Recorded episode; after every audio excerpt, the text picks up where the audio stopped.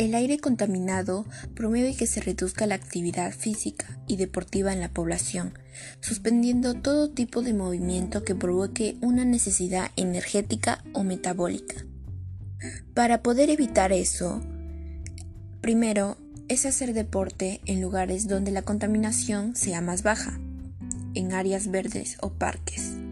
Segundo, nuestras autoridades regionales o locales deben realizar construcciones de infraestructuras deportivas donde se cumplan los requisitos de protección ambiental como usando energía renovable, no contaminante, garantizando el reciclaje de desechos sólidos.